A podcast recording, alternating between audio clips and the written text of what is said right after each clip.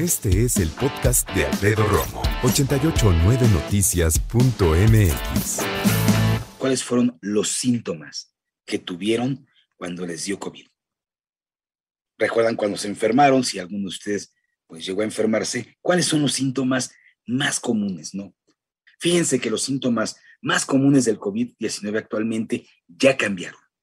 La primera cepa eran muy distintas a lo que hoy en día tenemos. Por ejemplo, con la aparición de esta enfermedad, un tema recurrente son los síntomas. Hay que saber reconocerlos e identificar cuáles son y cómo se presentan. Sin embargo, estos ya cambiaron de veras. Cada cepa que ha pasado, pues se ha ido transformando, han ido cambiando los síntomas.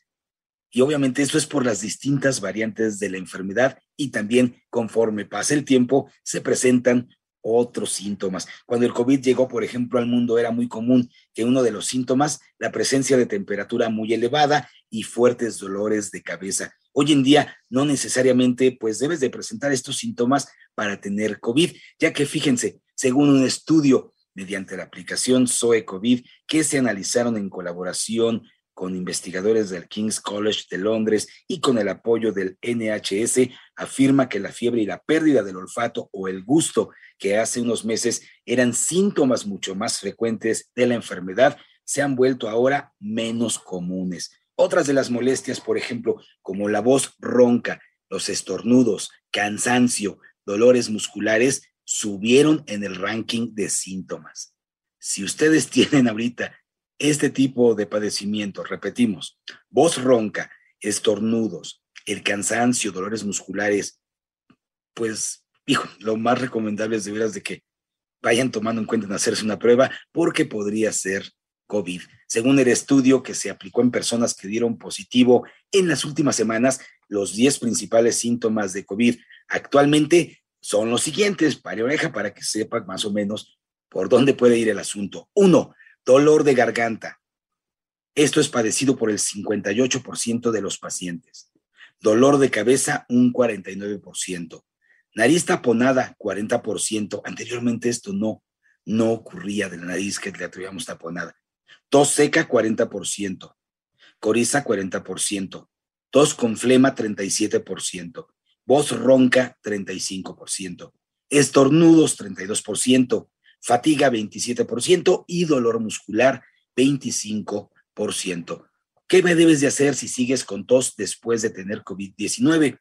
Bueno, uno de los síntomas más comunes cuando da COVID es la tos y es muy común que después de tener COVID, una de las principales secuelas sea una tos persistente. Incluso cuando ya te sientes bien, esta tos continúa de manera pues constante y según los estudios nacionales de salud a diferencia de la tos que persiste después del resfriado común o la gripe, la tos crónica en el síndrome post-COVID suele estar acompañada de otros síntomas, lo que podría indicar que se debe a factores tanto genéticos como ambientales.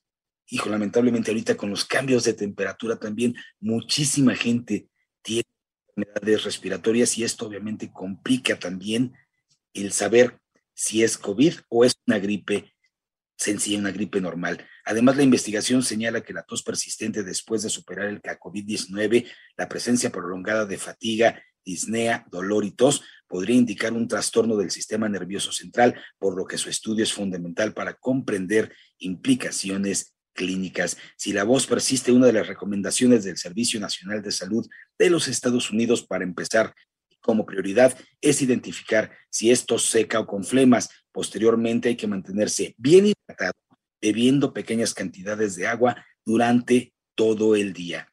Y al final de cuentas, si también tienen tos con flemas, lo más recomendable es acudir a hacerse una prueba para saber si tienen COVID o descartarlo y que se encuentren ustedes también más seguros en compañía de su familia.